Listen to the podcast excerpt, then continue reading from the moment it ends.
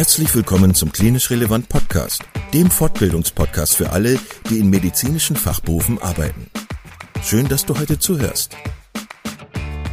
In unserem Podcast möchten wir dir medizinisches Fachwissen vermitteln, das du unmittelbar in deinem klinischen Alltag für deine PatientInnen gebrauchen kannst. Zweimal pro Woche, nämlich dienstags und samstags, veröffentlichen wir neue Folgen überall da, wo es Podcasts gibt. Schau dich auch gerne einmal auf unserer Webseite unter klinisch-relevant.de um. Denn hier findest du nicht nur Informationen über uns und unser Projekt, sondern auch viele Audio-, Video- und Live-Fortbildungen, die du buchen kannst.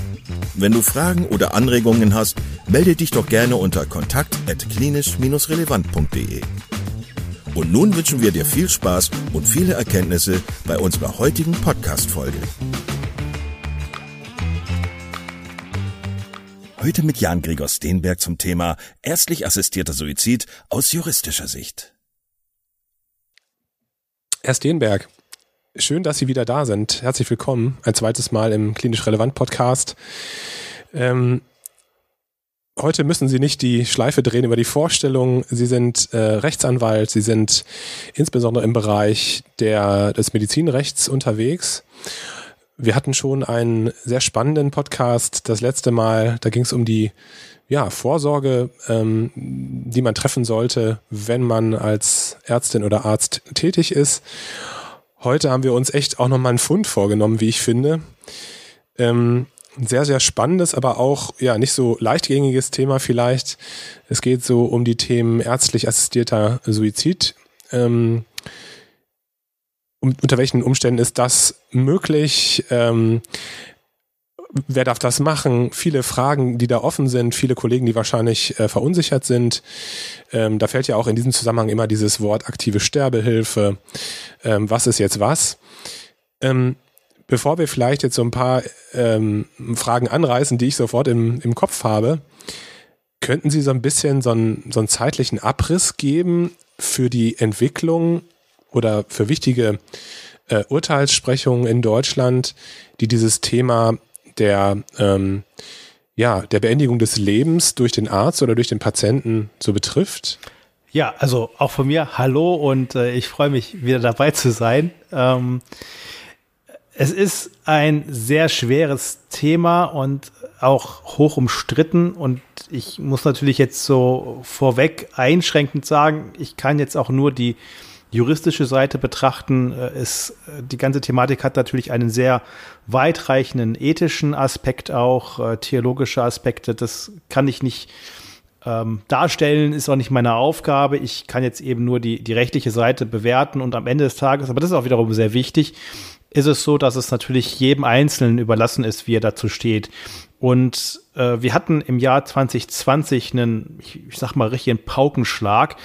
Da hat das Bundesverfassungsgericht nämlich äh, einen Paragraphen im Strafgesetzbuch zerpflückt. Also da hat das äh, Bundesverfassungsgericht, ich sag mal, dem, dem Parlament in Berlin wirklich äh, ihr, ihr Tun um die Ohren gehauen ähm, und gesagt, das, was er da gemacht hat, es ist verfassungswidrig. Das war der Paragraph 217 StGB der die äh, gewerbsmäßige Förderung der Selbsttötung ähm, unter Strafe gestellt hat. Und jetzt ist es ein bisschen verwirrend, muss man mal sagen. Gewerbsmäßig bedeutet da nicht, dass ich halt äh, zu Aldi oder zu Lidl gehe und mir ein, ein Suizid-Set kaufen müsste oder sowas. Also das, das ist damit gar nicht gemeint, sondern gewerbsmäßig ist sehr niederschwellig angesiedelt gewesen vom Gesetzgeber, dass man eigentlich auch sagt, jeder, der das halt äh, im Rahmen einer beruflichen Tätigkeit ausübt und auch tendenziell mehr wie ein einziges Mal, fällt da drunter. Damit war klar, dass eigentlich jeder Arzt äh, außen vor ist, äh, plus noch diverse Organisationen, die sich darum auch kümmern wollten. Und da hat das Bundesverfassungsgericht gesagt, das geht so nicht. Das ist überhaupt nicht äh, mit dem äh, allgemeinen Persönlichkeitsrecht in Einklang zu bringen, sondern ähm, zu dem allgemeinen Persönlichkeitsrecht gehört auch der, das Recht, selbstbestimmt zu sterben und auch zu entscheiden, wie man selbstbestimmt sterben möchte. Ähm, das ist ein Ausdruck der, der Autonomie, die da auch ein sehr, sehr hohes Verfassungsgut bei uns ja auch ist und immer mehr wird. Das haben wir ja auch bei der Patientenautonomie so in den letzten Jahren sehr stark gespürt. Und Was das Bundesverfassungsgericht aber in dieser Entscheidung auch gesagt hat, und das ist ganz, ganz wichtig, also abgesehen davon, dass dieser 217 verfassungswidrig ist und rausfliegen muss, ähm, hat äh, das Bundesverfassungsgericht aber auch gesagt, natürlich ist das Rechtsgut Leben ein sehr hohes Gut, was auch geschützt werden muss. Also da darf man jetzt auch nicht leichtfertig sagen, jeder kann sich irgendwie umbringen, sondern man muss da schon als Staat auch darauf acht geben, dass es äh, nicht zu leicht passiert. Also schon hier ein sehr schmaler Grad. Und es hat einen Satz reingeschrieben und den will ich auch mal jetzt wirklich vorab äh, hier in dieser Runde sehr deutlich hervorheben. Ähm, das das ist in Randnummer 342 und Randnummer 289 drin. Also man sieht schon, das ist eine riesenlange, eine riesenlange Entscheidung. Also das ist echt riesengroß. Aber da hat das Bundesverfassungsgericht reingeschrieben, niemand kann verpflichtet werden, Suizidhilfe zu leisten. Und das finde ich ganz extrem wichtig. Das heißt, auch als Arzt kann es niemals so sein, dass ich äh, gegen meine eigene Überzeugung äh, gezwungen werden könnte, Beihilfe oder sonstige Hilfe zu einem Suizid äh, beizutragen.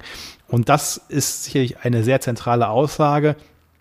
Diese Entscheidung ist gerade aktuell in der ersten Lesung im Bundestag auch mit diversen äh, Gesetzesvorhaben besprochen worden. Also der Bundestag ist gerade aktiv und versucht mit diversen fraktionsübergreifenden ähm, Gesetzesvorhaben jetzt eine neue gesetzliche Regelung zu schaffen. Die ist auch dringend notwendig in dem Bereich. Aber ob und wann da jetzt genau was kommt und ob das dann einer Überprüfung durch das Bundesverfassungsgericht im Zweifelsfalle standhält, ähm, das bleibt mal abzuwarten. Wenn man sich das jetzt anschaut, wie das Ganze losging, dann haben wir eine erste Entscheidung, die hieß Peterle-Entscheidung aus dem Jahr 84. Die ist also schon ein Stückchen älter. Ähm, Peterle deswegen, weil es darum ging, dass eine ältere Dame äh, sich suizidieren wollte oder suizidiert hat und in ihrem Abschiedsbrief äh, an äh, ihren, äh, ihren lieben Peterle, ihren bereits verstorbenen Ehemann erwähnt hat. Und deswegen ist diese ganze Entscheidung, Peterle-Entscheidung, getauft worden. Und was damals war, ist, dass ein Arzt hinzukam zu diesem bereits begonnenen, aber noch nicht schlussendlich abgeschlossenen Suizid. Also es wäre noch eine Rettungsmöglichkeit vorhanden gewesen. Und damals hat dann der BGH gesagt, also die Garantenstellung des Arztes, oder die Pflicht, Leben zu erhalten, die tritt spätestens dann wieder in Kraft, wenn der Suizident das Bewusstsein verliert. Also man kann als Arzt dabei stehen bleiben, wenn sich jemand umbringen will und das muss man auch möglicherweise so lange akzeptieren, wie jemand äh, sich noch umbringt und bei Bewusstsein ist und sagt, äh, mach nichts, ich möchte nicht, dass du mir hilfst. Das wäre ja eine Körperverletzung dann auch. Aber sobald man bewusstlos ist, in dem Augenblick könnte es ja sein, dass sich der Wille wieder ändert. Und in dem Augenblick ist der Arzt dann dazu verpflichtet, nach der damaligen Entscheidung Hilfe zu leisten und ärztlich tätig zu sein. Also da war ganz klar geregelt, der Arzt muss agieren, sobald jemand bewusstlos ist. Das war 84. Dann kam lange Zeit nichts bis 2010. 2010, äh, die Entscheidung kennen auch äh, relativ viele oder zumindest alle, die schon sich mit Patientenverfügungen auch nochmal beschäftigt haben. Das war die äh, Nummer, in der ein ähm, Anwalt den Angehörigen einer Dame in einem Pflegeheim dazu geraten hat, eine PEC durchzuschneiden, die wohl gegen den Willen der älteren Dame gelegt wurde und so die Maßnahmen rückgängig zu machen. Die Dame ist dann im Nachgang auch verstorben. Und äh, die Angehörigen sind nicht ähm, verurteilt worden. Es war so, dass die Staatsanwaltschaft gesagt hat, ja, was sollen sie denn anderes tun, als einen Anwalt zu fragen? Und wenn der Anwalt sagt, schneid die PEC durch, dann können wir zumindest die Angehörigen da nicht äh, belangen. Aber die sind dann gegen den Rechtsanwalt vorgegangen wegen Anstiftung zum Totschlag. Und in erster Instanz ist der Kollege auch verurteilt worden. Und dann kam da aber eine Entscheidung vom BGH, die sehr weitreichend war. Da hat der BGH gesagt, wenn wir doch die Patientenautonomie sehr hoch ansiedeln, ähm, dann bedeutet es auch, dass eine Maßnahme, die gegen den Willen eines Patienten eingeleitet worden ist, und das kann jetzt hier eine PEC sein, das kann aber genauso eine Beatmung sein, wenn es nachweislich gegen den Willen eingeleitet worden ist, die muss dann rückgängig gemacht werden. Und zwar auch aktiv. Na, vorher war ja immer so eine Abgrenzung. Ich äh, ich mache passiv, also ich berühre nichts, ich lasse äh, dem, den Dingen seinen Lauf, aber äh, aktiv immer, wenn man was tut, das war immer verboten. Und da hat der BGH sich dann äh, so positioniert, dass er gesagt hat, wenn etwas gegen den Willen eingeleitet wurde, dann darf man auch aktiv diese Maßnahme wieder rückgängig machen. Also eine PEC durchschneiden, eine Beatmung beenden, den Tubus wieder ziehen. So, das war also die, die nächste Stufe schon, wo die Patientenautonomie wirklich sehr stark in den Fokus gerückt ist. Sehr gut für den Kollegen damals. Äh, ansonsten wäre sein Job los gewesen. Das wäre nicht so wirklich schön gewesen. Dann kommt eine Entscheidung die ist ein bisschen speziell. Ähm, da muss ich ein bisschen ausholen. Es geht darum, dass ein Ehepaar, ein älteres Ehepaar, einen sogenannten Bilanzsuizid begangen hat. Unter Bilanzsuizid versteht man, das ist jetzt eigentlich eher eine medizinische oder psychologische Definition, dass äh, jemand in, in klarem Willen, in klarem Bewusstsein sagt, so, mein Leben habe ich gelebt, ich äh, erwarte mir nichts mehr davon und deswegen will ich jetzt aus dem Leben scheiden. Das ist jetzt für mich einfach beendet. Ne? Was mut, das mut, jetzt bin ich fertig, ich gehe. So. Und da war ein älteres Ehepaar, einer der beiden war auch äh, erkrankt, der andere war aber soweit gesund. Der Sohn war selber Arzt und die Erkrankte, ich glaube, es war die Dame, ähm, hat auch ordentlich Morphium immer wieder bekommen und äh, brauchte nicht ganz so viel, sodass die äh, Schublade mit dem Morphium immer ein bisschen voller und voller und voller und voller wurde und die beiden also dann entschlossen haben, gemeinsam aus dem Leben zu scheiden und einen Abschiedsbrief geschrieben haben, aber auch insbesondere eine Patientenverfügung, äh, in der sie sehr deutlich geschrieben haben, dass jetzt auch jegliche Maßnahme nach diesem äh, Suizid, äh, jede ärztliche Maßnahme ablehnen. Sie möchten insbesondere nicht wiederbelebt werden. Das war da auch sehr schön dann ähm, ja, vorbereitet auf einem Tisch und die zwei haben ähm, ihr Morphium genommen und ich meine, es war die Frau, die dann auch gut gestorben ist. Beim Mann hat es nicht so ganz geklappt. Der war halt so halb tot, noch nicht ganz äh, wirklich tot. Ähm, das hört sich jetzt auch, also das ist jetzt ein bisschen lapidar gesagt, das ist natürlich im, im Einzelfall schon sehr dramatisch. Es kam dann die Putzfrau dazu, die sehr erschrocken war und natürlich den Rettungsdienst und die Polizei gerufen hat. Die kamen dann auch alle. Ähm, und der Rettungsdienst, äh, beziehungsweise der anwesende Notarzt hat dann auch ein Gespräch mit dem Sohn geführt, telefonisch, der dann gesagt hat, nein, also meine Eltern, die wissen, was sie getan haben und die wussten das und die wollten das auch. Und wenn die sagen, äh, sie wünschen jetzt keine äh, lebensverlängernden oder lebenserhaltenden Maßnahmen, dann soll das auch so sein. Zwischenzeitlich war es dann wohl so, dass der Vater dann auch wohl äh, reanimationspflichtig war. Die Polizei hat dann, also hat der Notarzt gesagt, ja, okay, dann mache ich jetzt hier nichts. Ne? Ich halte mich an die Patientenverfügung. Das ist ja relativ klar definiert.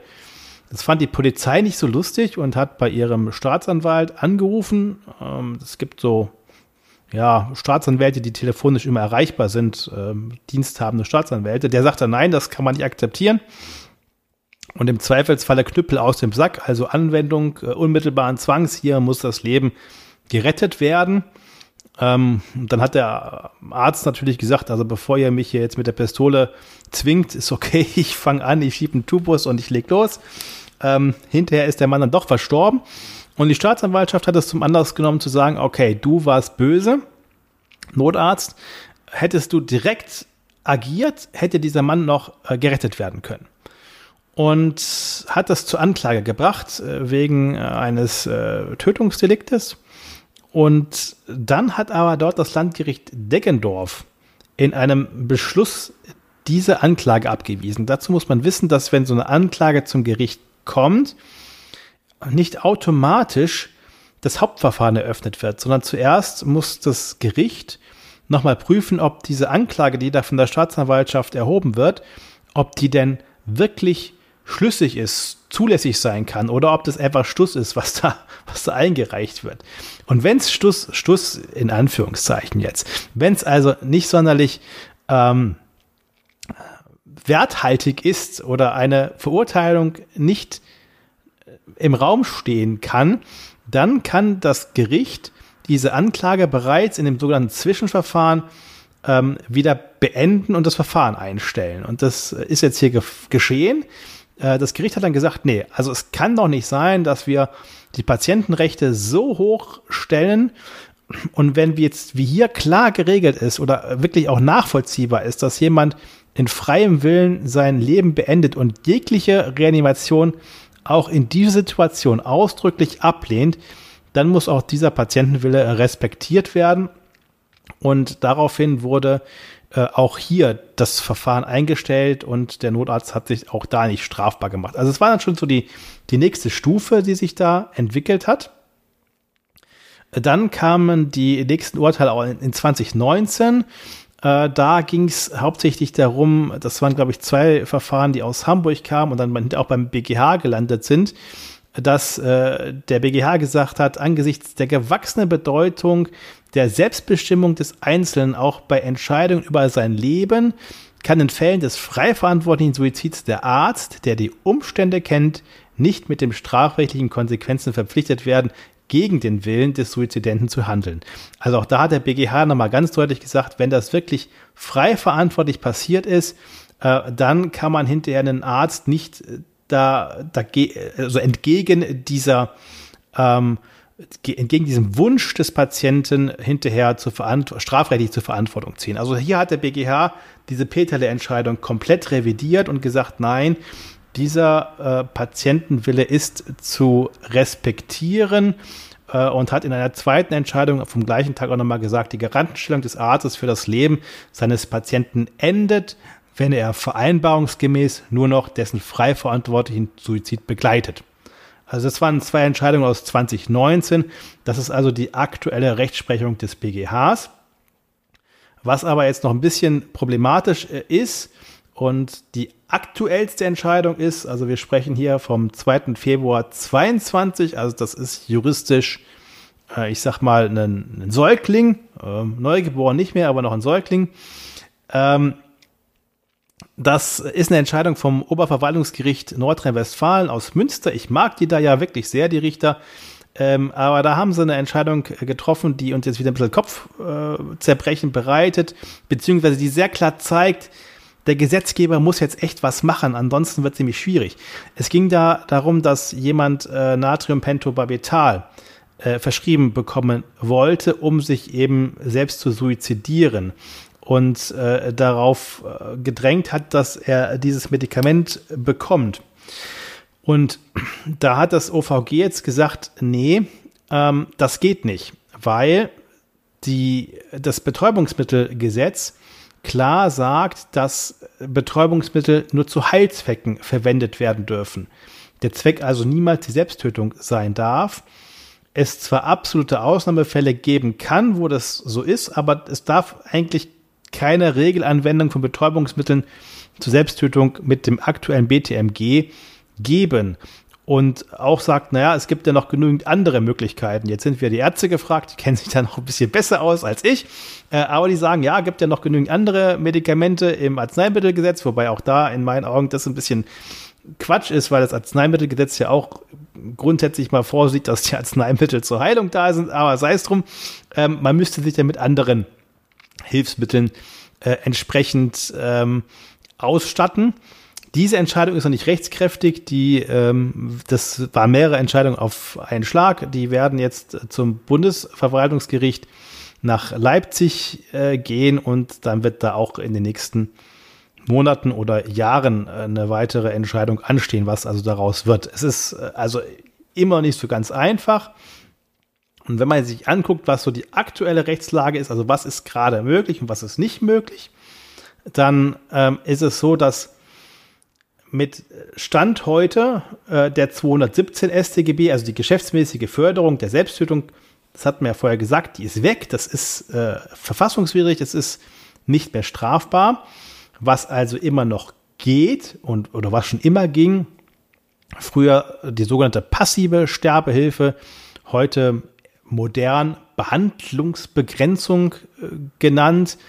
Das ist, ich äh, entscheide mich dafür, Maßnahmen nicht mehr durchzuführen. Also ich sage einfach, hier müsste jetzt beatmet werden, aber weil derjenige nicht beatmet werden möchte, tue ich es nicht. Und mit dieser Behandlungsbegrenzung stirbt jemand, das ist passive Sterbehilfe oder Behandlungsbegrenzung eben, äh, oder die sogenannte indirekte Sterbehilfe, modern Sterbebegleitung benannt.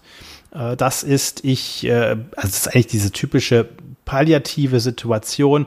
Ich habe jemanden, der am Lebensende ist äh, und er, derjenige hat möglicherweise erhebliche Schmerzen, ist auch sehr erregt oder aufgeregt.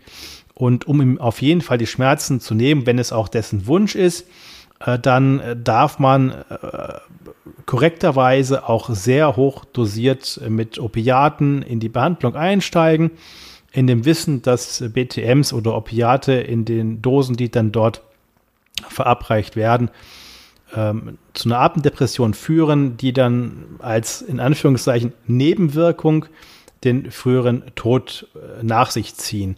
Wichtig ist da aber dabei, dass das frühere Sterben niemals im Vordergrund steht. Also es darf nicht sein, dass ich sage, yo, ich hau dir jetzt mal 25 Moor auf einen Schlag rein und dann tut nichts mehr weh, aber vor allem stirbst du auch, äh, sondern es muss sein, äh, das Morphium gibt es, um auf jeden Fall sicherzustellen, dass keine Schmerzen da sind. Und wenn dadurch als Nebenwirkung der Tod früher eintrifft, so wird das akzeptiert. Äh, das ist diese indirekte Sterbehilfe, die Sterbebegleitung. Und was es auch schon immer gab, wirklich schon immer bei uns, ist die sogenannte Beihilfe zum Suizid. Dazu muss man wissen, bei uns ist der Suizid ja nicht strafbar. Also der, Suizid kann nicht strafbar sein, weil wenn, es, wenn er erfolgreich ist, dann ist niemand mehr da, den man bestrafen könnte. Aber der versuchte Suizid äh, ist bei uns ja noch nie strafbar gewesen. Das ist übrigens nicht in allen Ländern so. In England war es, glaube ich, bis puh, irgendwann in die 50er Jahre hinein, meine ich, äh, strafbar, sich äh, um, also sich, also zu versuchen, sich umzubringen. Äh, das war da in England damit begründet, dass äh, sich ein, ähm, ein Untertan der Krone entziehen könnte, möchte. Also das war äh, eine sehr, sehr äh, schräge Rechtslage, aber bei uns war das noch nie so. Also bei uns war der Suizid schon immer oder auch der versuchte Suizid schon immer straffrei. Und wenn ich keine Haupttat habe, also keine Straftat habe, dann kann auch die Beihilfe dazu niemals strafbar sein. Also es ist schon immer erlaubt bei uns, Beihilfe zum Suizid zu gewähren. Also die Hilfe, eine Hilfestellung ist erlaubt, aber Achtung, da, das endet wirklich da, wo man aktiv in den Prozess eingreift. Also die Hilfe, es wäre keine Hilfe mehr, wenn man sagt, oh, okay, dann ähm, setz dich mal hin, hier habe ich eine Pistole und du willst sterben, ja, okay, dann schieße ich dir jetzt in den Kopf. Ähm, das wäre nämlich eine, eine Tötung auf Verlangen. Und das Töten auf Verlangen, also das aktive Tun, ist weiterhin im Paragraphen 216 StGB strafbar. Also das ist und bleibt verboten. Die reine Beihilfe, also das zur Verfügung stellen eines Gifts, das Konstruieren ähm, eines Erhängungsautomaten, was weiß ich, also so, so Sachen, mit dem jemand sich selbst töten kann, äh, das ist nicht verboten. Das ist moralisch möglicherweise verwerflich, aber juristisch, strafrechtlich nicht verboten. Was verboten bleibt, ist eben das Töten auf Verlangen, ähm, damit auch jegliche Form der äh, aktiven Sterbehilfe, weil das wäre dann immer ein Töten auf Verlangen, indem man jetzt wirklich sagt, ich gebe dir dieses Morphium, um dich zu töten und nicht um dir die Schmerzen zu nehmen. Ähm, die Beihilfe zum nicht frei verantwortlichen Suizid, die ist eben auch verboten. Das ist jetzt natürlich ein bisschen blöd, ne? Also wann ist denn Suizid frei verantwortlich und wann eben nicht? Aber das ist äh,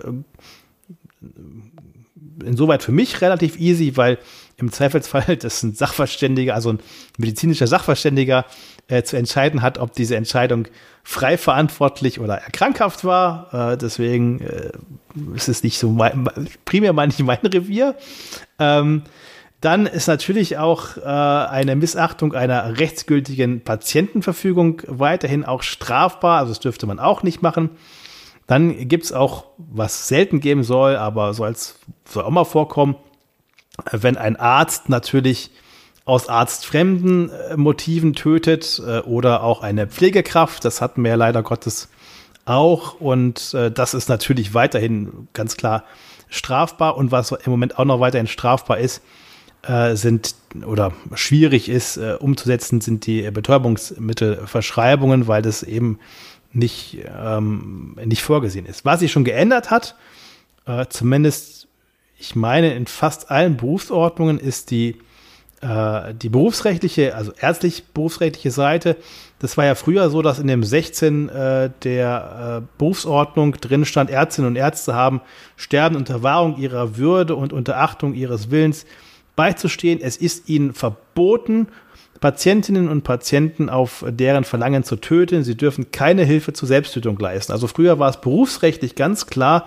verboten, dass ein Arzt auch diese zwar erlaubte Beihilfe leistet, aber da konnte dann hinterher durchaus die Kammer kommen und sagen so, du, du, du, äh, berufsrechtlich äh, nicht in Ordnung.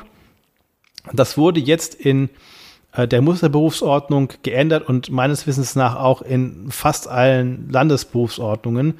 Äh, da steht jetzt drinnen, Ärztinnen und Ärzte haben Sterbenden unter Wahrung ihrer Würde und unter Achtung ihres Willens beizustehen. Punkt. Also da kommt nichts mehr ansonsten, außer diese, äh, dieser eine Satz. Und ähm, bei allem anderen muss man sagen, ist es natürlich, wenn man jetzt in diese Beihilfesituation reingehen würde, ähm, hinterher natürlich sehr schwierig, weil man ja irgendwie belegen muss, dass derjenige auch nicht ähm, ja auf, auf Druck oder sonst wie gehandelt hat. In diesen Fällen ist es also so, dass man sehr, sehr, sehr, sehr, sehr gut dokumentieren muss als Arzt. Also wenn man wirklich in die Situation kommt, dass man ähm, Sterbewilligen hilft, indem man ihnen ein, eine Giftcocktail zusammenmischt, ähm, kann man nur dazu raten, äh, dass man es auf jeden Fall sehr sauber dokumentiert, weil es wird natürlich ein Todesermittlungsverfahren sich anschließend. Immer. Das ist klar. Es ist kein natürlicher Tod. Das ist unnatürlicher Tod. Das heißt, das Todesermittlungsverfahren kommt auf alle Fälle.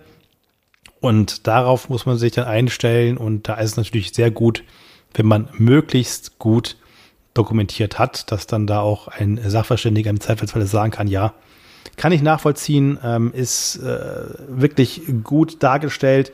Der hat nach den Befunden, die ich hier sehe, keine krankhaften Züge gehabt. Äh, das war insoweit äh, ein Bilanzsuizid oder eben ein Suizid, um einem eine lange Erkrankung ein Ende zu setzen. Und äh, das war auch nur eine Beihilfe und kein aktives Tun. So, jetzt habe ich ganz schön ordentlich lang, glaube ich, am Stück geredet, aber ich hoffe, ich konnte jetzt schon mal so ein, so ein, so ein, so ein Kreis schon mal ein bisschen aufzeigen, wie das, wie das so ist. Ich hänge ich häng an Ihren Lippen, ja, das war ganz, ganz spannend. Sie haben äh, historisch das gut eingeordnet, also was heißt historisch, aber die Entwicklungen, die es da ähm, im Bereich der Rechtsprechung gegeben hat. Ähm, und Sie haben auch schon ganz viele Aspekte angerissen, wie das denn dann so konkret aussehen könnte, weil ich habe gerade versucht, mich in diese Situation reinzuversetzen als behandelnde Ärztin oder behandelnder Arzt.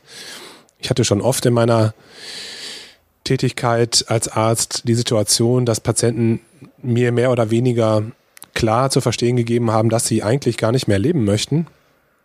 Und ähm, auch nicht selten so dass, äh, dass ich das eigentlich gut nachvollziehen konnte. Also das waren Menschen, die einfach sehr alt möglicherweise und sehr krank waren und die, wo man jetzt auch keinen Horizont erke erkennen konnte. Also dass, dass sich diese Erkrankung in nichts auflösen würde. Und ähm, jetzt wollte ich mit Ihnen noch mal kurz, wenn Sie, wenn Sie erlauben, so einen kleinen Exkurs machen. Hm, wenn es nochmal um Geschäftsfähigkeit geht, das ist ja, glaube ich, auch nochmal ein Punkt, wo viele Kolleginnen und Kollegen unsicher sind. Geschäftsfähigkeit, der Begriff oder die Einsichtsfähigkeit oder Begriffe wie natürlicher und freier Wille. Ähm, für, für denjenigen, der in der Situation ist, als behandelnder Arzt und möglicherweise mit dem Patienten den Weg zu Ende gehen möchte, ähm, ist es, haben Sie gerade gesagt, ganz, ganz wichtig, sicher zu sein, ähm, dass eben kein krankhafter ähm, keine Erkrankung vorliegt, also eine Depression zum Beispiel, eine wahnhafte Störung, was auch immer, die dazu geführt hat, dass der Patient sich entschieden hat äh, zu sterben. Auf der anderen Seite muss ich mir auch sicher sein, dass der Patient in der Lage ist, seine Situation zu verstehen. Ähm, Stichwort Demenzerkrankung, was weiß ich. Ähm, können Sie vielleicht nochmal auf diese Begriffe, die ich gerade genannt habe, eingehen? Was würden Sie sagen aus juristischer Sicht? Was ist da ganz wichtig zu ähm, abzuklopfen für den behandelnden Kollegen und die Kollegin? Also zunächst ist es natürlich dann erst einmal eine, eine wirklich medizinische Fragestellung. Es ist jetzt hier nicht so sehr eine juristische Fragestellung, sondern am Ende des Tages geht es wirklich darum, medizinisch zu klären, was ist da los. Und man muss sich natürlich die Situation angucken. Ich habe äh, vor ein paar Monaten äh, zu der Thematik mal in der BG-Klinik gesprochen und habe mit den dort behandelnden Ärzten auch mich kurz äh, unterhalten und es war dann schon sehr auffällig, dass dieser Wunsch äh, zu einem Suizid auf der Intensivstation eigentlich ganz selten geäußert wird und wurde, sondern meistens äh, in den äh, Paraplegiker-Stationen dann hinterher relevant wurde. Also wo dann klar war, okay, äh, die Querschnittslähmung ist da und die wird die wieder weggehen wahrscheinlich.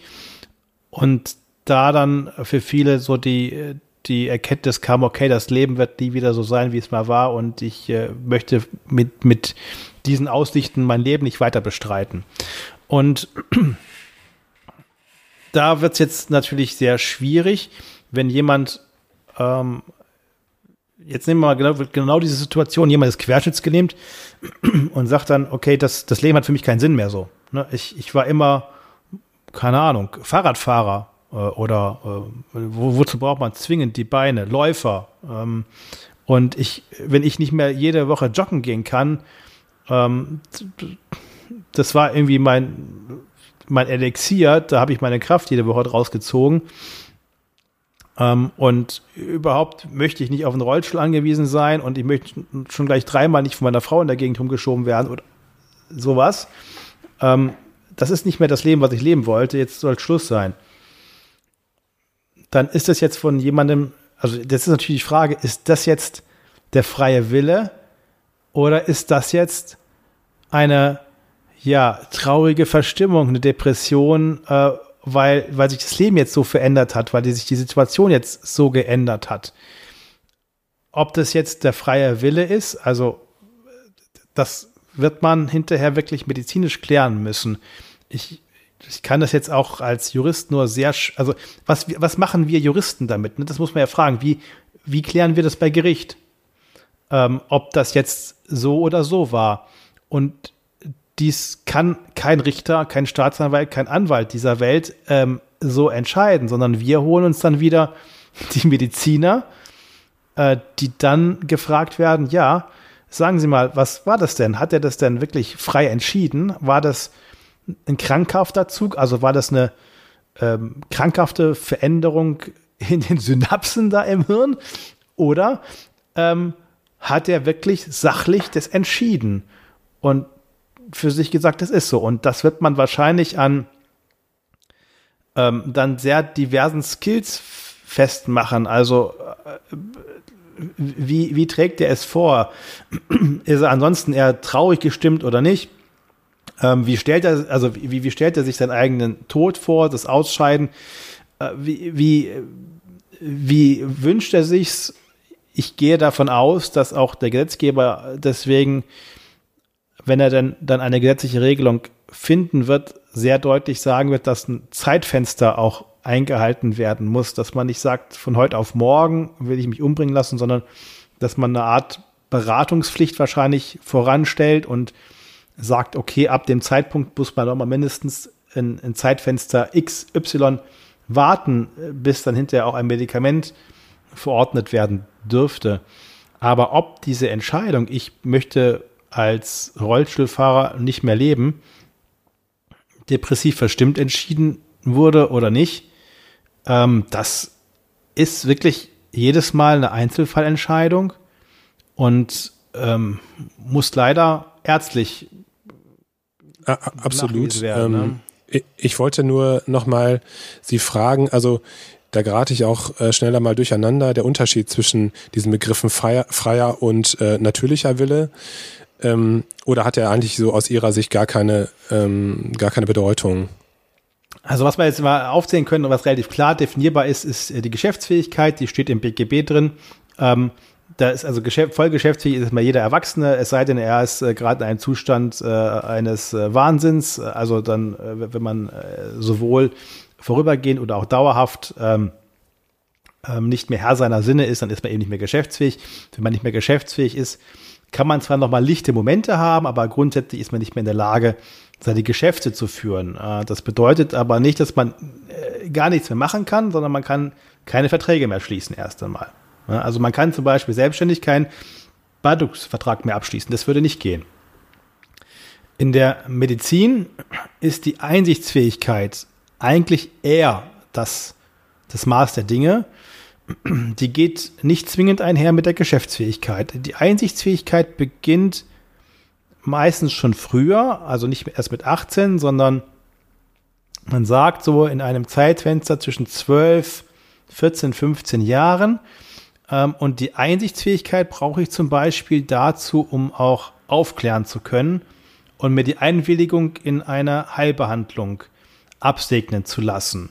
Ähm, das ist also äh, aber auch wieder individuell. Aber man kann nicht sagen, jeder 13-Jährige ist einsichtsfähig sondern das hängt eben davon ab, wie, wie weit entwickelt jemand ist. Und die Einsichtsfähigkeit ähm, ist auch hier relevant, weil Einsichtsfähigkeit ist, also was ist das Gegenteil davon? Ist man ist uneinsichtig. Uneinsichtig ist schon nicht mehr ähm, logisch. Ne? Also uneinsichtig bedeutet, man ähm, reagiert oder man ent trifft Entscheidungen nicht mehr nach einem klaren Willen, nach einem klaren, äh, nach einer klaren Abwägung, ähm, die dann aber abhängig sein kann von, von eigenen Wertvorstellungen. Aber man, man muss, also wenn man einsichtsfähig ist, kann man relativ klar eine Entscheidung treffen. Man kann abwägen, okay, ich habe zwei Güter, äh, das eine ist hier, das andere ist da und für mich äh, überwiegt das eine und das andere nicht so sehr, also entscheide ich mich in die eine oder in die andere Richtung. Und uneinsichtig ist dann ja, ähm, ich entscheide mich aus Gründen, die nicht mehr nachvollziehbar sind. Das ist, weil ich einfach immer dagegen bin oder was weiß ich, ja. Und das haben wir auch hier. Also hier äh, ist es so, dass wenn ich, selbst wenn ich krank bin, so krank bin, dass ich stärkste Betäubungsmittel bräuchte, dann bin ich möglicherweise nicht mehr geschäftsfähig, wenn ich dauerhaft äh, zugedröhnt bin. Ne, das kann sein, die Geschäftsfähigkeit ist dahin, weil ich in einem Rauschzustand bin. Ob das dann so ist, lass mal dahingestellt sein, aber Geschäftsfähigkeit kann bereits krankhaft bedingt eingeschränkt sein. Das bedeutet aber nicht zwingend, dass die Einsichtsfähigkeit dahin ist. Also, dass ich diese Entscheidung, ähm, wie möchte ich mein Leben weiterleben oder nicht, dass ich diese sehr weitreichende Entscheidung dennoch treffen kann. Ähm, das kann durchaus der Fall sein. Es ist halt dann wieder der Einzelfall. Der freie Wille äh, und der natürliche Wille, das sind äh, Begrifflichkeiten, die tendenziell eher ethisch ähm, ähm, definiert werden äh, und im Strafrecht natürlich, wenn man etwas gegen den freien Willen äh, macht, äh, dann, dann kommt man in die Nötigungssituation in der Regel rein und äh, ist aber jetzt für uns Juristen primär nicht ganz so greifbar. Das sind äh, wirklich, äh, also wenn ich sage, äh, hat er in einem freien Willen gehandelt, äh, das, das kann ich juristisch nicht, nicht nachvollziehen, sondern da brauche ich auch wieder den Arzt, der sagt, ja, er hat, also was ist das Gegenteil? Unfreier Wille, also äh, Zwang. Ne? Also unfreiwillig wäre gezwungen aufgrund eigener Zwänge oder externer Zwänge. Ähm, und das ist natürlich etwas, was, was wir nicht sagen können, sondern was man durch Sachverhaltsermittlung und möglicherweise durch Gutachten oder ähm, strafrechtliche Ermittlungen herausfinden muss, ob dann Zwang war oder kein Zwang. Also das ist äh, der freie Wille, ne? also frei versus Zwang. Und äh, der natürliche Wille, ja, das ist, äh, das ist eigentlich juristisch gar nicht greifbar, weil ähm, der natürliche Wille ist natürlich natürlich äh, lustig. Ähm, beispielsweise erst einmal ein Überlebenswille. Grundsätzlich. Ne? Der natürliche Wille sind Instinkte, das ist das, was, äh, was äh, das Leben ja auch auszeichnet. Aber das äh, unterliegt natürlich auch einer gesellschaftlichen Entwicklung und individuellen äh, Wertvorstellungen. Also das ist jetzt für uns Juristen, ist der natürliche Wille jetzt ein Begriff, mit dem wir faktisch nicht wirklich arbeiten können. Wenn man jetzt nochmal in andere Länder schaut, hm, also zum Beispiel nach Holland oder Belgien oder in die Schweiz, dann ähm, habe ich das Gefühl, dass das Ganze noch ähm, viel klarer geregelt ist, wenn man jetzt äh, an diesen assistierten Suizid zum Beispiel denkt. Ähm, ich bin ja in der Position als Arzt hier in Deutschland zumindest, dass ich äh, ja zum einen natürlich eine sehr ähm, gut dokumentierte Einzelfallentscheidung treffen muss mit meinem Patienten zusammen und dass ich mir dann auch noch überlegen muss, welches welche Möglichkeit kann ich meinem Patienten meiner Patientin zur Verfügung stellen. Also welches Medikament äh, stelle ich zur Verfügung zum Beispiel. Ähm, und Sie haben ja auch gerade schon gesagt, dass es äh, letztlich da ein Urteil gibt, das äh, ja BTMs da außen vor äh, lässt. Also das wenn man jetzt andere Länder zum Vergleich nimmt, dann ist das doch was, was mir doch sehr viel Kopfzerbrechen wahrscheinlich machen würde, wenn ich jetzt akut in dieser Situation wäre. Also welches Medikament, welche Methode wähle ich denn, wenn ich sicher bin, dass mein Patient aus freien Stücken und aus nachvollziehbaren ähm, Gründen aus dem Leben scheiden möchte, oder? Ja, also das Bundesinstitut für Arzneimittel, also Bundesopiumstelle, hat bislang ein einziges Mal meiner, meines Wissens nach ähm, BTMs, äh, ein, ein, BTM freigegeben für einen Suizid. Das äh, ist äh, zurückzuführen auf eine Entscheidung, ich meine, des Bundesverwaltungsgerichts, dass sie das machen müssen. Aber es ist ein Einzelfall gewesen, es ist nur ein einziges Mal passiert. Es gab aber zig, ähm, zig ähm, Anfragen dort, dass doch bitte äh, bei dem BI, also beim Bundesinstitut für Arzneimittel und Medizinprodukte, äh, eine solche Erlaubnis erteilt werden solle. Also das ähm, wurde bislang jedes Mal, bis auf einen einzigen Fall, immer wieder ähm, abgewiegelt. In der Schweiz und ähm, in den äh, nordischen, also Holland, Luxemburg, ähm, ist es so, dass dort eben das, äh, die BTMs zumindest teilweise geöffnet sind und die aktuellen Vorhaben im Bundestag, die da vorgetragen werden, ähm, je nachdem, welches man anschaut, sehen da auch eine Änderung des Betäubungsmittelgesetzes vor.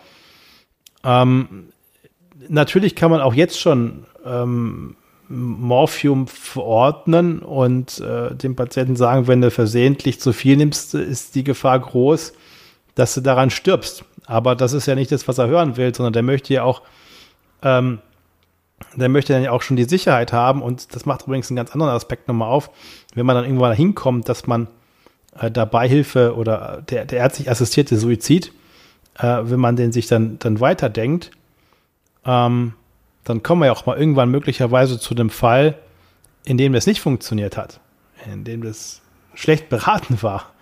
Da ist die Frage, sind wir denn dann auf einmal in einem Arzthaftungsfall drin? Ne? Also wenn es, wenn nicht gescheit funktioniert, in der Schweiz, in äh, Zürich äh, gibt es regelmäßig, nicht regelmäßig, gibt es wiederkehrend das Problem, dass ähm, ein, ein, äh, der Suizid äh, mit Exit und Dignitas natürlich nicht direkt funktioniert. Ne? Also wenn ich halt mein, mein Glas mit Apfelsaft äh, und Pentobarbital ähm, nicht komplett austrinke, sondern nach der Hälfte aufhöre, dann bin ich tiefst bewusstlos, aber in der Regel reicht es wahrscheinlich noch nicht, um zu sterben. Und was passiert denn dann? Dann kommt irgendwann in Zürich, wäre es jetzt Schutz und Rettung Zürich, äh, die kommen dann dahin. Was sollen die denn machen? Sollen die ihr Morphium auspacken und sagen, so, Pop es her und äh, dann, dann noch gib ihm? Äh, was ja eigentlich der, der, der Wunsch wohl war.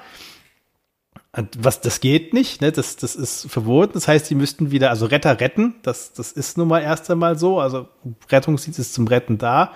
Die würden den Patienten auch einpacken und erstmal wieder auf Intensiv legen. Und dann hat man natürlich eine sehr ungünstige Situation. Und im Moment ist es so, dass Betäubungsmittel verwendet werden können, aber das ein Verstoß gegen das Betäubungsmittelgesetz und gegen die Betäubungsmittelverschreibungsverordnung ähm, wäre. Also das muss man ganz klar sagen. Da würde man da eine Strafbarkeit möglicherweise ähm, würde man der entgegensehen. Das wäre jetzt nicht dramatisch, das wird wahrscheinlich auch eingestellt werden, aber ähm, sie wäre zumindest mal da. Aktuell müsste man wahrscheinlich mit äh, anderen Medikamenten, wenn man es denn mit äh, Medikamenten vorsieht, äh, was weiß ich, Kalium plus irgendwas, dass man vorher gut schläft, äh, also irgendwie äh, Ketanest vorab und dann ganz viel Kalium hinterher oder so. Ähm, Dormicum noch ordentlich dazu. Äh, ohne jetzt da in die Tiefen einzudringen, das ist jetzt ja auch nicht mein Metier, aber ähm, das wäre jetzt sicherlich die ähm, betäubungsmittelrechtliche äh, einfachere, bessere Variante. Aber, oder Insulin geht auch immer gut, tut halt weh, ne? Das ist, glaube ich, sehr, also Insulin würde, wäre, würde immer gehen. Äh, aber auch da bräuchte man natürlich vorher irgendein ordentliches Schmerzmittel, dass man das nicht so mit. Aber Sie verstehen mein Problem. Also es ist ja was, was wirklich experimentell so ein bisschen wirkt. Ne? Das ist ja nichts, was ich meinen Patienten bieten möchte, sondern ich möchte ja, wenn ich mit dem Patienten diesen Weg gehe, möchte ich ja auch gerne, dass das funktioniert. Und ähm, deswegen, ich finde das, ich finde das sehr schwierig. Ich stelle mir das sehr schwierig vor. Es ist in meinen Augen auch, also um das jetzt sauber machen zu können, ähm, ist es verdammt nochmal die Verpflichtung des Parlaments, ähm, da, da eine Klarheit zu schaffen. Das muss man ganz klar und ganz deutlich so sagen. Ähm, also das, das ist schon jetzt, das ist jetzt sehr, sehr drastisch ausgedrückt, aber das ist schon wirklich eine sehr, sehr schlechte und auch arschige Situation, die das äh, Parlament jetzt hier verursacht hat ähm, dass die am Anfang sagen, äh, wir, wir, wir verbieten das erst einmal, ja. Dann sagt das Bundesverfassungsgericht, nee, äh, so dürfte nicht. Das war 2020. Ähm, und seitdem haben wir noch nichts Neues. Also es ist immer noch keine Klarheit da. Man muss auch sehen, es gibt auch im Parlament natürlich jetzt auch wieder ähm, schon deutliche ähm, Bestrebungen, sowas wie den 2017 wieder einzuführen. Also wieder zu sagen, geschäftsmäßig wollen wir es nicht. Dann ist aber wieder das Problem, was ist denn jetzt geschäftsmäßig? Ne? Also darf ich als Arzt, wenn ich, wenn ich da Hilfestellung leiste, darf ich das dann gar nicht abrechnen? Also äh, ist es dann nur ehrenamtlich möglich oder das kann ja auch nicht sein. Also im Prinzip bräuchte ich ja auch irgendeine, jetzt, jetzt mal ganz platt gesagt, ich bräuchte auch eine GOE-Ziffer dafür. Ja. Also das, das hört sich zwar echt doof an, aber es ist, es ist nun mal eine Leistung und es ist Zeit. Und wenn man das sehr, wenn, und ich bin mir sicher, wenn man das seriös und gut macht, dann ist das nicht wenig Zeit, die man dafür aufwendet, sondern da muss man sich wirklich sehr, sehr viel Zeit nehmen und da muss man auch über diese finanziellen Aspekte sprechen. Ich finde, das darf nicht verboten werden. Das muss, das gehört mit aufs Tablett drauf. Und das wird im Moment, glaube ich, einfach nicht mit dem Nachdruck gemacht, wie es eigentlich das Bundesverfassungsgericht sehr deutlich äh, in Berlin äh, den äh, auf, aufs Tablett geschrieben hat. Also das muss jetzt ganz dringend sauber gelöst werden. Und das ist eine Entscheidung, und das, sind, das ist eine Dimension. Ähm, es ist ja nicht mehr rückgängig zu machen. Da, da muss der Gesetzgeber tätig werden. Das kann, das kann man auch nicht dem Einzelnen aufbürden, zu entscheiden, was jetzt da richtig und was falsch ist. Ja, das wird dann immer eine Ermittlung geben. Dann wird, äh, je nachdem, wie der Staatsanwalt drauf ist, ähm, wird er sagen, ja, okay, stelle ich ein und gut ist. Oder der sagt so, ich äh, will es wissen oder ich möchte jetzt irgendwie einen Fall produzieren, der halt mal durch die Instanzen geht. dann bringt ihr das zur Anklage.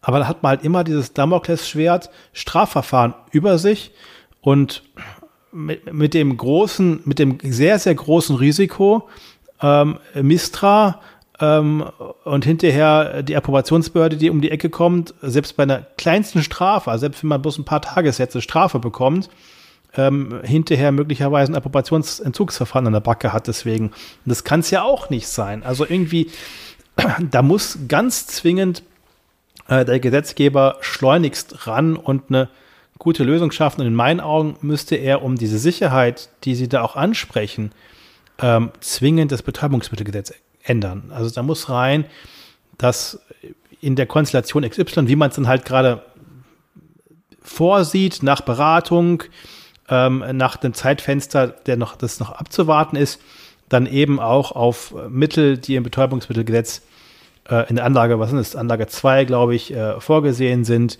äh, zurückgegriffen werden darf. Also das, ähm, das muss kommen. Das, es muss eine Möglichkeit geben, sei es äh, mit, mit, ähm, mit welchen Opiaten auch immer oder ähm, ähm, Barbituraten, dass man da einfach demjenigen ein Mittel gibt, was höchstmögliche Sicherheit, keine Schmerzen und ähm, ja, einen, einen, schnellen Tod halt dann auch ermöglicht. Dann, ja. ne? Herr Steenberg, ich würde gerne versuchen, ähm, zum Ende des Gesprächs nochmal so eine kleine Zusammenfassung zu machen. Ich kann Ihnen ja mal sagen, was, was mir so ein bisschen im Kopf hängen geblieben ist oder was, was mich jetzt gerade so ein bisschen als Resümee umtreibt. Hm, das erste ist, glaube ich, dass es eine hoch individuelle Entscheidung ist oder ein ganz hoch individuelles äh, Thema an sich ist. Ähm, das, glaube ich, ähm, insbesondere abhängig ist natürlich vom Patientenwillen. Und der muss ganz klar rausgearbeitet werden, der muss ganz klar dokumentiert werden und der muss auch ganz klar, soweit das natürlich geht, abgegrenzt werden von einem krankhaften Zustand, wie auch immer der geartet ist. Ähm, und dann unter diesen Umständen ist es möglich, dem Patienten beizustehen und dem auch, den auch zu begleiten äh, in den selbstgewählten Tod.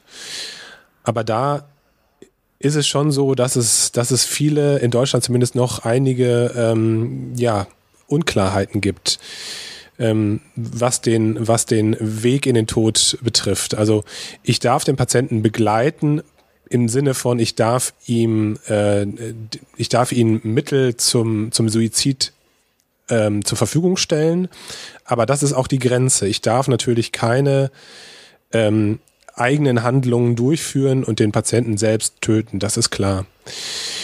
Das ist das eine. Ich habe natürlich das, die Möglichkeit der Therapiebegrenzung, die optimalerweise natürlich in, ähm, in der Patientenverfügung festgelegt ist, die ich aber auch manchmal, wenn keine Patientenverfügung existiert, die also nicht schriftlich vorliegt, dann aber auch anhand des mutmaßlichen Patientenwillen festlegen kann, wenn also die Angehörigen oder Freunde sagen, mein, mein Angehöriger hat immer gesagt, dass er nie beatmet werden wollte oder ähnliches. Und dann hatten Sie ja auch nochmal angesprochen das Thema der palliativen Behandlung und der palliativen Sedierung, die natürlich im Vordergrund hat, dass der Patient keine Schmerzen erleidet in seiner schweren Erkrankung, die zum Tode führt äh, und auch kein, äh, keine schweren Unruhezustände erleiden muss und die sozusagen in Kauf nimmt als als Nebeneffekt, dass äh, ja eine, dass es zu einer Atemdepression kommen kann und dass der Tod früher eintritt, als er das unter normalen Umständen tun würde. Also das wäre jetzt so ein bisschen mein Resümee. Ähm, gibt es gibt es Punkte, die Sie vielleicht noch als ganz ganz wichtig unseren Hörerinnen und Hörern mitgeben möchten, so als, als Schluss, als Resümee?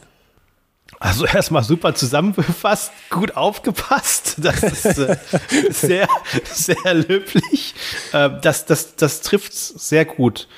Ähm, ich, also was, was ich nur raten kann, ist dann wirklich auch, mh, hm, bis wir diese Sicherheit durch ein, eine klare gesetzliche Regelung haben, äh, würde ich, glaube ich, im Zweifelsfalle auch anraten, ähm, äh, Zeugen hinzuzuziehen zu seiner Situation, äh, möglicherweise auch einen, einen Juristen eben, der das äh, mit begleitet. Also der dann als Dritter, äh, der muss jetzt nicht bei der Situation dabei sein. Das glaube ich findet man auch nicht jeden Tag. Also ich, ich war letzt, ich war, war letzten Monat war ich im Krankenhaus dabei und habe, weiß nicht, ob ich letztes Mal erzählt habe bei dem Podcast, äh, dass ich da ja einen ähm, von der von der Kollegin den Vater äh, ein Stück begleitet habe, aber das wird es nicht so häufig geben, dass das äh, Juristen machen. Aber zumindest die Situation des Gespräches, äh, der,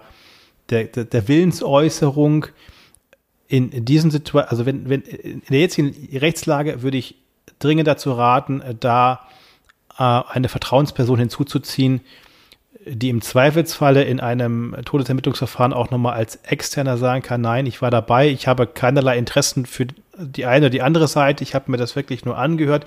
Ich kann aber bestätigen und bezeugen, ähm, dass, das, äh, dass es nicht darum ging, dass da irgendjemand zu teuer für die Kinder ist oder ähm, äh, das Pflegeheim zu viel Geld kostet oder was weiß ich, ähm, sondern dass es klar geäußert war, dass es nachvollziehbar und überlegt geklungen hat. Und ich würde das bis, bis also im aktuellen Status der, der Situation, der Rechtslage, würde ich das noch mit auf den Weg geben und sagen, bitte ähm, im Zweifelsfalle einmal jemand mit hinzuziehen nochmal. Das macht, glaube ich, wirklich Sinn. Es kommt ja auch glücklicherweise nicht tagtäglich vor, aber äh, klar ist, es kommt vor. Ich kann nur aus, aus, also ich kann jetzt wirklich aus, also persönlich nur sagen, äh, ich habe höchsten Respekt vor äh, jedem, äh, der, der sich dieser Situation annimmt. Ähm, egal wie er sich entscheidet, ob er Beihilfe leistet oder nicht leistet, ja, aber äh, sich überhaupt mit dem Patienten äh, da, darüber zu unterhalten, äh, ist ja auch oft eben sehr zeitintensiv und äh, jeder, der das macht, hat meinen höchsten Respekt verdient, weil es auch eine sehr, sehr schwierige Unterhaltung in meinen Augen ist.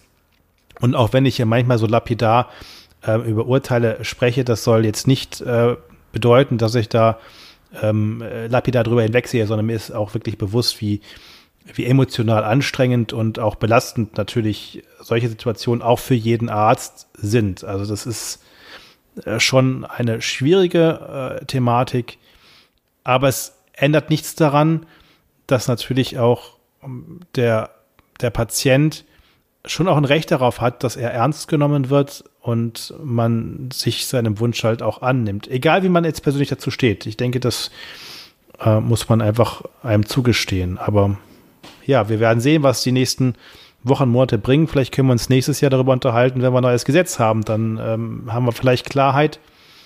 Ich habe so ein bisschen Angst, muss ich sagen. Das ist so meine persönliche Angst, dass aufgrund der aktuellen weltpolitischen Lage ähm, der Bundestag andere Sachen äh, als deutlich wichtiger anerkennt. Und das soll jetzt nicht bedeuten, dass es nicht so wäre, dass gerade Kriege oder äh, Energieproblematik äh, unwichtig wären, sondern das sind sehr wichtige Themen. Aber das Bundesverfassungsgericht hat sehr deutlich gesagt, dass es auch ein Grundrecht ist, von dem wir sprechen.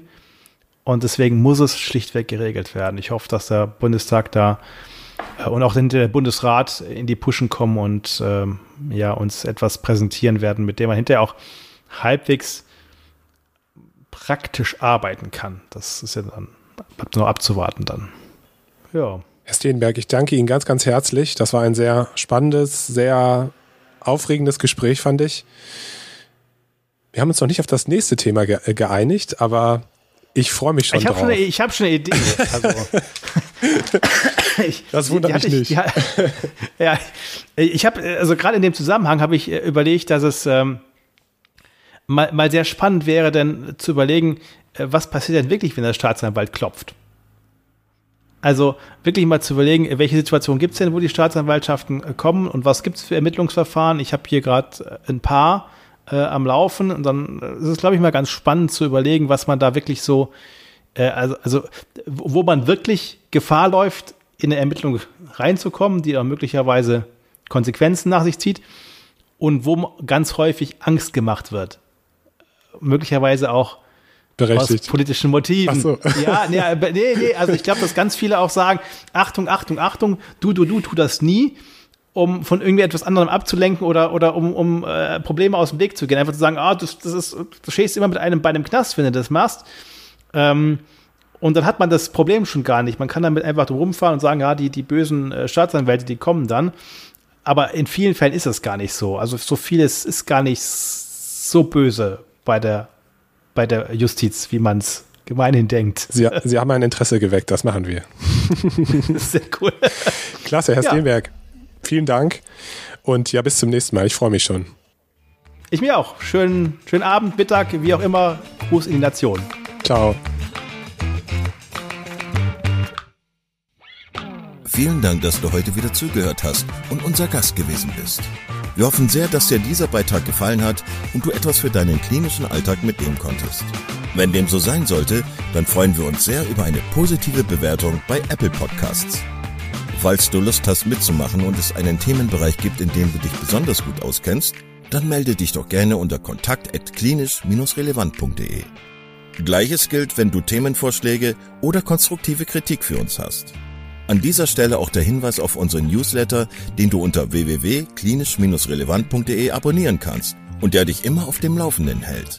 Wenn du dich für unseren Newsletter einträgst, bekommst du einen 5-Euro-Gutschein, mit dem du in unserer Fortbildungsakademie einkaufen kannst. Wir wünschen dir jetzt bis zum nächsten Mal eine gute Zeit und freuen uns, wenn du bald wieder einschaltest.